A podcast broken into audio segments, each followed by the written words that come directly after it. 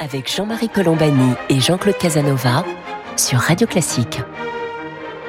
Bonjour, euh, Jean-Claude Casanova, Jean-Marie Colombani. Nous sommes heureux de vous retrouver pour ce rendez-vous hebdomadaire, pour cette conversation qui va porter aujourd'hui sur euh, la place, euh, le rôle de l'islam en France. C'est peu de dire que l'islam est une des préoccupations majeures de la vie politique française aujourd'hui. Et pour essayer d'y voir un peu plus clair et nous accompagner dans cette conversation, nous avons aujourd'hui avec nous Tarek Oubrou. Tarek Oubrou qui est le grand imam de Bordeaux. Bonjour Tarek Oubrou et merci d'être là. Merci d'être avec nous. Alors il y a eu récemment et il y a toujours une navette entre l'Assemblée et le Sénat. Le texte a été euh, corrigé, durci, beaucoup durci au Sénat et va revenir donc devant l'Assemblée sur la fameuse loi qui s'appelait avant la loi de contre le séparatisme et qui est désormais plutôt euh, tournée vers la réaffirmation des principes républicains. Alors, dans ce texte, il y a à la fois l'affirmation de la nécessité de la neutralité des services publics, il y a un contrôle renforcé des associations, une meilleure euh, des dispositions pour assurer une meilleure transparence du financement euh, des, des associations culturelles. Euh, il y a aussi euh, la demande adressée aux instances qui représentent la communauté musulmane en France de signature d'une charte. Donc nous allons passer peut-être un petit peu tout cela en revue, mais en, demandant surtout à Tarek Oubrou de nous définir un peu sa vision de, de l'islam de France. Et nous allons entamer cette conversation avec vous, Jean-Claude Casanova. Oui, mon, mon, point de départ est, est simple. Euh, tous les pays de l'Union européenne euh, ont en gros le même rapport euh, entre l'État, la société et les religions. La, la, la France, pour simplifier, a un État laïque, ça veut dire que euh, c'est l'État qui est laïque, ça ne veut pas dire que la société est laïque. Dans la société composée euh, des Français et, des étrangers qui habitent éventuellement en France, la liberté religieuse règne et également la liberté du culte. La liberté religieuse, elle découle euh, des principes généraux des droits de l'homme, c'est-à-dire qu'on a le droit de croire à la religion que l'on veut, on a le droit de croire et de ne pas croire, et on a le droit de changer de religion. Bien. Là, la liberté du culte, c'est autre chose, c'est que euh, le, culte, les, les, religions peuvent être organisées et manifester leur culte à condition de ne pas contrarier l'ordre public. Ça, c'est une notion très importante pour la France, c'est-à-dire que l'État peut intervenir lorsque la pratique religieuse heurte l'ordre public et il y a une jurisprudence ancienne et constante euh, du Conseil d'État et aujourd'hui du Conseil constitutionnel. Alors, dans cette dans ce cadre général de liberté religieuse et de liberté du culte, de liberté de conscience, les, les religions traditionnelles en France, la religion catholique d'abord, les religions réformées, le judaïsme et maintenant l'islam ont trouvé leur place. Mais des problèmes sont apparus en ce qui concerne l'islam et c'est là-dessus que nous voulons vous interroger, c'est-à-dire comment voyez-vous maintenant une proportion importante, une minorité importante de Français sont musulmans, des musulmans étrangers vivent en France, comment euh, peuvent-ils, souhaitent-ils exercer leur culte, pratiquer leur liberté religieuse? Voilà, comment comment sentez-vous les différents problèmes qui se posent pour les musulmans qui vivent en France? Tarek Oubrou. Tout d'abord, l'immense majorité des, des musulmans de France sont des citoyens français de nationalité française avec la deuxième, troisième, euh, voire quatrième, cinquième génération. Donc euh, là, c'est une présence euh, qui n'est pas allogène, étrangère, mais installée de manière irréversible dans le paysage français. La laïcité française, vous l'avez bien souligné, permet et garantit la liberté de conscience de croire, de ne pas croire, de pratiquer, de ne pas pratiquer, de changer sa religion, etc., etc. Et à une seule condition, vous l'avez bien euh, mentionné, euh, ne pas troubler l'ordre public établi par la loi. en principe, la laïcité protège la liberté religieuse en privé et en public. Cependant, nous sommes confrontés à deux logiques. La logique juridique, qui est en faveur d'une certaine visibilité de l'islam euh, et toute religion d'ailleurs, à condition de ne pas troubler l'ordre public. Euh, mais la laïcité n'est pas que des textes. Il y a la laïcité des pratiques et des mentalités. notre laïcité française a gardé des traces de défiance à l'égard des religions en général, euh, le christianisme, le catholicisme hier et l'islam aujourd'hui. Donc, ce qui structure aujourd'hui le débat autour de l'islam, c'est pas tant au niveau du droit, mais au niveau des mentalités, changements de mœurs et de culture. Donc, le niveau de, discussion se porte, à mon avis, plus au niveau des mentalités, des cultures, d'un changement de, de, culture et, et de mœurs. Euh, c'est à ce niveau-là où se situe le débat. Beaucoup de choses qui ont attrait avec euh, une certaine visibilité sociologique de, de l'islam euh, ne sont pas directement en lien avec la notion de la laïcité. Et donc c'est très difficile d'y voir très clair. La laïcité, euh, il admet un côté quantifié, rationnel, celui des textes et du droit, mais la laïcité dans les pratiques échappe justement à ce cadre rationnel. Donc le débat politique parfois devient très irrationnel et parfois il trahit les valeurs de la République. Bien sûr, l'islam euh, est une religion qui est devenue une civilisation au fil de l'histoire.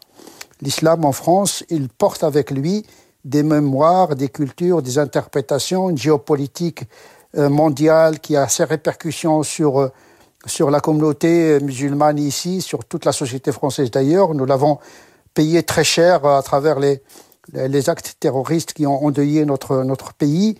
Et donc, nous sommes dans un monde mondialisé, intriqué, euh, et donc ne nous échappons pas à ces, à ces enjeux-là. Et donc, euh, il faut être vraiment un grand théologien pour discerner la part du théologique, euh, du, du, canonique, de l'éthique, du spirituel, de ce qui est politique, euh, culturel, euh, etc., etc. Donc, nous parlons d'un islam à la fois une religion, à la fois une culture, une civilisation. Moi, je travaille personnellement à, séculariser l'islam dans le sens de l'émanciper de la logique de l'État et de la logique de la civilisation, parce que l'islam a été pensé dans une logique de domination euh, et, dans une logique d'empire. Aujourd'hui, il, il faudrait une réforme, une refondation de la théologie, une théologie d'altérité, une éthique d'altérité, une revisite de la notion de la charia pour pouvoir permettre aux musulmans d'être à la fois fidèles à leur spiritualité musulmane et, complètement citoyens euh, français. Et donc il y a un travail intellectuel à opérer avant même de parler de la représentativité de l'islam. Le séparatisme commence par des pensées qui ne sont pas adaptées à l'époque, des pensées théologiques et des pratiques qui ont été peut-être valables euh, au Moyen Âge, euh, à une certaine époque, mais qui ne sont plus valables aujourd'hui. Tarek Brousset, c'est pour votre, votre travail personnel et ce, vous avez très bien défini votre ligne de pensée. On va peut-être euh, évoquer quelques éléments de, l'actualité la plus récente dans le cadre d'une lutte contre l'islamisme radical précisément. Vous avez fait allusion d'ailleurs aux attentats tout à l'heure. Il y a donc ce texte qui tente à réaffirmer les principes républicains et il est demandé aux organisations qui se réclament de l'islam, euh, en tout cas qui sont réputées représentatives de l'islam de France, il leur est demandé de signer une charte, une oui. charte de, de, selon laquelle on affirme que l'on se conforme oui. aux principes républicains. Alors, je voudrais savoir ce que vous pensez de la démarche en elle-même de, de, de cette charte et en même temps, peut-être votre avis, on y reviendra avec Jean-Claude, sur la façon dont la, la communauté musulmane est organisée ou n'est pas suffisamment bien organisée. L'organisation date euh, principalement de Nicolas Sarkozy avec la fondation du Conseil du culte, le CFCM, le Conseil français du culte musulman. Mais donc d'abord sur l'idée de demander de vous demander euh, collectivement et euh, fédération par fédération de, signer une charte. Quelle est votre réaction Quel est votre sentiment là-dessus, Tarek Oubrou ben, Je trouve dommage que le CFCM euh, ne prenne pas l'initiative de lui-même d'écrire cette charte au lieu d'attendre les injonctions de l'État. Euh, je trouve ça euh, très maladroit, très, très artificiel. Il faut que cette charte émane d'une réflexion intrinsèque qui vient de la communauté et ses représentants au lieu de, de l'écrire euh, presque sous le glaive de l'État. Ça, ça, ça n'aura pas d'efficacité s'il n'y a pas un désir, s'il n'y a pas une écriture théologique, parce qu'en vérité, le, euh, on est d'accord sur le contenu, sur l'esprit de cette charte, mais le style euh, n'est pas un style qui émane de théologiens, des imams, et c'est un style euh, vraiment de, de convenance. De... C'est vrai que c'est symboliquement c'est très important cette charte, mais elle doit être retravaillée de manière à, à, à ce qu'elle soit plus crédible théologiquement parlant, parce qu'il s'agit du culte musulman. Jean-Claude Casanova. Oui, je comprends tout à fait l'objection que, que vous formulez, parce que euh, la France, à vrai dire, a une tradition ancienne qui est, qui est d'organisation de la religion. On a souvent fait allusion à propos de cette charte au, comportement de Napoléon vis-à-vis de la communauté juive. Mais euh, Napoléon a organisé la religion catholique par le Concordat et, et il, il souhaitait que s'organise de la même façon la religion juive. Mais aujourd'hui, ce n'est pas à l'État de dire comment doit être organisé les comment doivent être organisées les religions.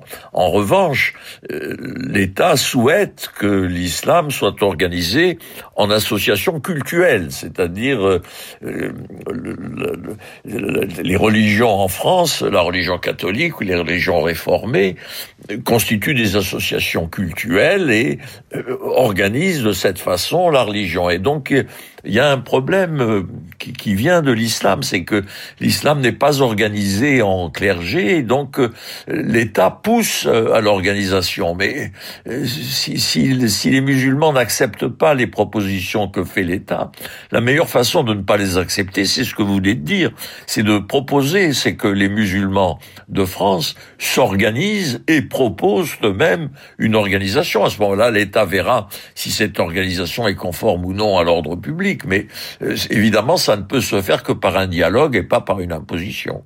Tarek Oubrou. Oui, euh, mais avant d'organiser, euh, faudrait-il encore identifier cet islam qu'on voudrait organiser, parce qu'il n'y a pas un travail théologique a priori. donc, il faut penser l'institution religieuse représentative du culte musulman. C'est vrai que notre laïcité française c'est une catholaïcité, une, laïcité à dominante euh, culturelle catholique. On veut reproduire euh, la même histoire avec l'islam. Or, l'islam euh, obéit à un régime un peu particulier. Ce n'est pas une religion ni d'un peuple ni d'une église. Donc, il a son propre régime théologique. D'ailleurs, c'est comme les protestants et comme, comme, les juifs. Et donc, effectivement, c'est aux musulmans également de s'organiser par la base, parce que Sarkozy, euh, qui a pris l'initiative de créer, de pousser à la création de CFCM, bon, il a opté pour une représentativité plus ethnique euh, que véritablement théologique et, religieuse. Euh, on sait bien que le politique ne fait pas de le théologique, mais le problème, c'est que les interlocuteurs aujourd'hui de l'État ne sont pas des religieux. Ce sont des présidents d'associations. la plupart de ces associations, ils ont des filiations politique et nationale étrangère. Et donc, euh, il y a un vrai problème parce que l'État, aujourd'hui, à travers le CFCM, il traite avec, euh, d'une certaine manière et indirectement avec l'étranger, la Turquie, l'Algérie, le Maroc. Il faut sortir euh, de cette, de cette, de, cette schizophrénie. On veut représenter, organiser l'islam tout en, en, admettant que ces fédérations aient des allégeances euh, ambigu, euh, pour euh, ne pas dire autre chose. Et c'est une tradition bien bien installée que celle, en effet, euh, de de voir des associations qui sont affiliées à la Turquie, d'autres qui sont euh, affiliées à l'Algérie ou au Maroc, avec des imams qui viennent d'Algérie, qui viennent du Maroc ou qui viennent de, de, Turquie. Alors, comment comment sortir de cette de ce système qui est installé depuis quelque temps déjà en France? Ah, Vous savez, les, les, imams les plus intégristes, ce sont pas les, les imams ni turcs, ni marocains, ni algériens, mais bien des imams euh, qui sont nos enfants, deuxième génération, troisième génération, qui parlent un français sans accent, parfois un français vernaculaire et, et, et, qui véhicule des idées de, séparatisme. Il y a une théologie médiévale qui, circule, qui est recyclée dans le discours euh, ici maintenant en langue française. C'est ça le vrai problème. Avant de penser l'institution, il faut penser le discours et le théologique. Euh, on peut pas. Il faut prendre le temps de penser la représentativité qui va euh, qui va être, euh, qui va porter justement cette lecture de l'islam en phase avec les valeurs de la République. Bien sûr, les musulmans sont acculés à s'organiser rapidement euh, parce que c'est une demande de l'État. Euh, sauf que euh, en précipitant les choses, on finit par les, les, les, les retarder d'une certaine manière parce que c'est contre nature. Il faut une représentativité d'abord locale. Il y a beaucoup d'acteurs. Il y a un islam paisible au niveau de, de, de, de, des régions et des départements. Je pense que euh, euh, actuellement, le, le, le, gouvernement va s'orienter vers vers cette vers cette perspective, c'est-à-dire euh, repenser l'organisation de l'islam par départementalisation. Et nous travaillons en collaboration avec les instances euh, pour ce faire. Donc euh, il y a il, y a une réflexion menée également par le politique pour revoir justement une restructuration de la représentativité du culte musulman. Jean-Marie Colombani et Jean-Claude Casanova sur Radio Classique. Vous écoutez commentaire. Euh, nous sommes avec Tarek Oubrou, l'imam de Bordeaux. Nous parlons du culte musulman, de son organisation, de la place de l'islam dans la société française et surtout dans le débat politique aussi français. Et donc, euh, nous parlions à l'instant avec Tarek Oubrou du, du fait que à ses yeux en tout cas, la représentativité des différents courants musulmans en France n'est pas suffisamment, n'est pas bien organisée. Elle est organisée à travers des associations de façon plus politique que, que théologique, disiez-vous. Alors, de votre point de vue, quelle serait la bonne organisation qui permettrait cette représentativité et qui permettrait d'avancer vers ce que vous souhaitez, c'est-à-dire euh, un islam qui soit un islam de France et qui soit euh, totalement conforme aux valeurs de la République à euh, Tarek Bon, j'ai pensé à trois, trois pièces représentatives. Le côté financier, donc on a besoin d'un organe financier. Ce n'est pas normal que il y ait des entreprises qui régies sur le dos du culte musulman, le halal, le pèlerinage, les pompes funèbres, etc., qui ne subventionnent pas le culte. Donc on a besoin d'une euh, indépendance financière pour euh, justement financer le culte, le culte musulman de, de, de, de, de, de, France. Et puis la troisième pièce, c'est le CFCM qui doit se limiter uniquement à la gestion temporelle des lieux de culte. Et puis le, le, un conseil des imams où il y aura euh, où siégera les, les, ministres du culte euh, qui portent la parole religieuse. Donc trois pièces interdépendantes avec euh, plusieurs démarcations. Une démarcation politique par rapport à l'ingérence euh, des pays étrangers, une ingérence, une démarcation théologique. On n'a pas à importer une théologie médiévale ou une théologie euh, qui fonctionne dans des qui ne fonctionne même pas dans les pays musulmans d'origine et l'importer ici en France et puis une, une, une démarcation euh, euh je, je, dirais financière si on peut euh, trouver des, des, subventions financières à partir euh, à partir de de, de, de, de, la contribution des musulmans eux-mêmes. Donc voilà, une démarcation, c'est pas une rupture parce que quand même les musulmans appartiennent à une communauté spirituelle euh, mondiale comme, comme, comme les catholiques et, et, les chrétiens et les juifs, sauf qu'on a notre, spécificité.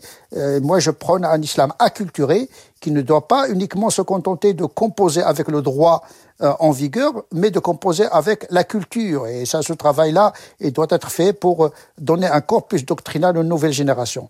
Le temps des religions, ce n'est pas forcément le temps politique, et ce travail-là de réflexion doit être mené par par les théologiens, par les savants musulmans, et ce travail est déjà amorcé. Jean-Claude Casanova. Oui, non, je comprends bien votre démarche, mais ça veut dire tout simplement ça, constituer des associations cultuelles. Ça, c'est bien entendu, ça ne peut pas être des associations au titre de la loi de 1901, mais des associations au titre de la loi de 1905. La loi de 1905 et la charte religieuse de la France, si j'ose dire. C'est la constitution religieuse de la France. Et, et, donc, mais ça, ça dépend essentiellement de l'organisation entre eux des musulmans, de la définition par eux de ce que sont les théologiens, de la façon dont ces théologiens sont fermés, etc. Et c'est un processus à engager. Le problème est de savoir si vos corréligionnaires pensent la même chose que vous. Tariq Oubrou. Non, mais il y a un mouvement, bien sûr. Les corréligionnaires, vous savez, un musulman, le commun des musulmans n'est pas obligé de, de, connaître la théologie. C'est l'affaire des, des, savants. Euh, c'est comme dans l'Église catholique. Ce sont les prêtres, les théologiens euh, qui font la religion d'une certaine manière. C'est à eux de, de faire ce travail-là. Euh, les, les, musulmans suivent. on n'a pas à subir l'orthopraxie et l'orthodoxie de masse. L'imam, c'est lui qui guide sa communauté. Et il doit être fidèle à cette fonction de changer les mentalités, de faire évoluer sa communauté. Et ce travail-là, il est invisible, mais il est, il est réel.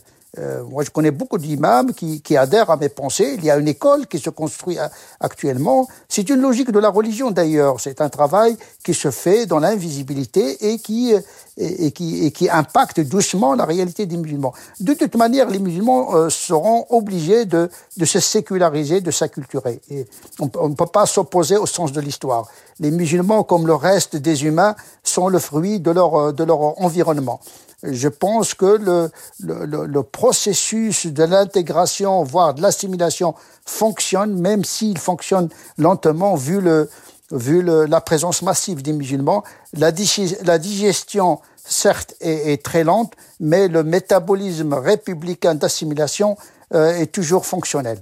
Alors, ça n'est pas la vision dominante que l'on peut avoir, que la vôtre de Tarek Oubro, quand on lit les journaux, quand on écoute les débats politiques. On a au contraire l'impression que ce sont les minorités, genre salafistes, ou bien ce que vous avez évoqué tout à l'heure, euh, ici même à ce micro, à savoir le fait qu'il y a des propos qui sont tenus par des imams qui sont des propos radicaux et qui sont donc euh, évidemment condamnables. Alors, comment, quel est en gros le, rapport des forces? Parce que vous Comment fondez-vous votre optimisme? Est-ce que vous sentez qu'il y a chez les musulmans euh, de France un, sentiment de plus en plus grand qui va vers votre doctrine, enfin vos, réflexions ou comment, comment, appréciez-vous cela, euh, Tarek Oubrou euh, Vous l'avez bien dit, ce sont les minorités qui, se font entendre le plus. Mais cela ne reflète pas la réalité réelle des musulmans qui n'aspirent euh, qu'avoir un emploi, de réussir les études s'ils sont des étudiants, etc. Vous savez, la réalité matérielle rattrape tout le monde. Il ne faut pas croire que le musulman, dès le matin, il est accroché à son Coran. Et à chaque geste, il doit consulter le Coran. Euh, il a d'autres chats fouettés dans la vie quotidienne, les divorces, les problèmes. Vous savez, euh, nous, dans la mosquée, on fait presque tout sauf la religion. On règle les problèmes des gens, d'une certaine manière. Ils sont pleins dans la réalité quotidienne, l'économie, l'épidémie, etc. Donc il ne faut pas créer une, euh, une, communauté imaginaire et euh, imaginée qui n'existe pas dans la réalité. Bien sûr, il y a des problèmes. Bien sûr, il y a euh, un échec relatif de, de, de, de l'intégration, mais qui n'est pas dû à l'islam en tant que tel. Il y a aussi une, défaillance dans la, promesse républicaine au niveau de l'égalité, etc. Il y a des, choses qui peuvent être soignées, traitées par le matériel, par l'économique, par la réussite scolaire, etc. L'islam ne peut pas traiter par lui-même tout le, problème qui touche les musulmans. Parce que dans la vie d'un musulman, tout n'est pas musulman. Donc effectivement, il y a un côté euh, qui incombe à la République, aux institutions et à la société, parce que le musulman, il est le fruit du regard de l'autre également. il n'est pas isolé du monde.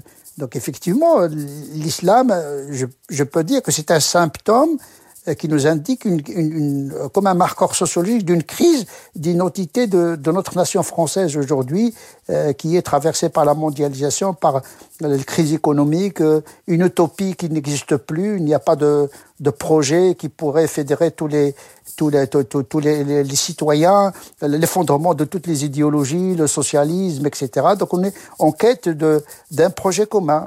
on est dans, dans, dans, un tournant historique de, de la France où les musulmans euh, sont le symptôme de cette crise, mais qui aggrave euh, la crise. Donc un symptôme et une étiologie de la crise en même temps. Jean-Claude Casanova, quelques mots avant de conclure euh, cette conversation. Personnellement, je, je pense qu'on ne peut pas traiter les problèmes en les élargissant, si vous voulez. Tout est dans tout réciproquement.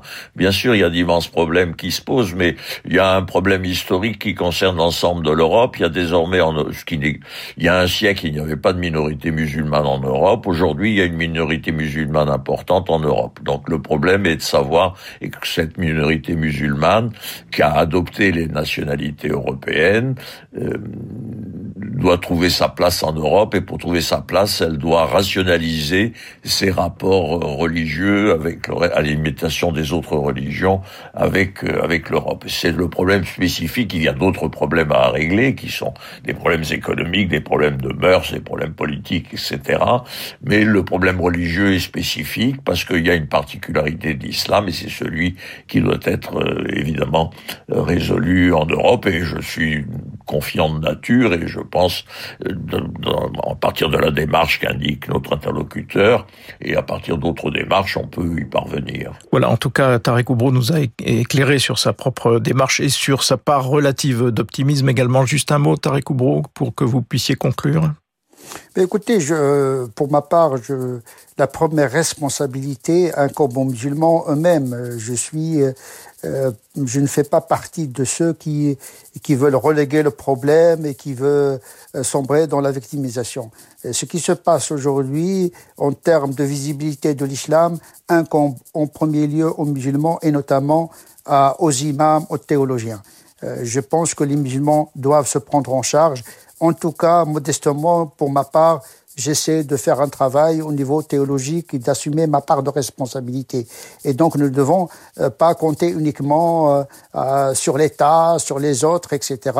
Rien ne justifie le, le, le, le, terrorisme, rien ne justifie euh, euh la haine. Ce n'est pas parce qu'on se sent exclu qu'on doit utiliser la religion euh, pour cracher la haine sur la société. Euh, ça, c'est immoral. Nous devons le combattre. Nous devons développer une lecture de la religion qui fait place à l'autre. Nous avons besoin d'une théologie d'altérité, d'une éthique d'altérité. Les musulmans doivent apprendre à vivre avec les autres. Merci beaucoup, Tarek Obro. Donc, je rappelle que vous êtes imam de, le grand imam de Bordeaux. Merci à vous toutes et à vous tous de nous avoir prêté attention aujourd'hui. Jean-Claude Casanova, Jean-Marie Colombani. Donc, euh, nous vous remercions et nous vous donnons rendez-vous samedi prochain pour une autre édition de commentaires.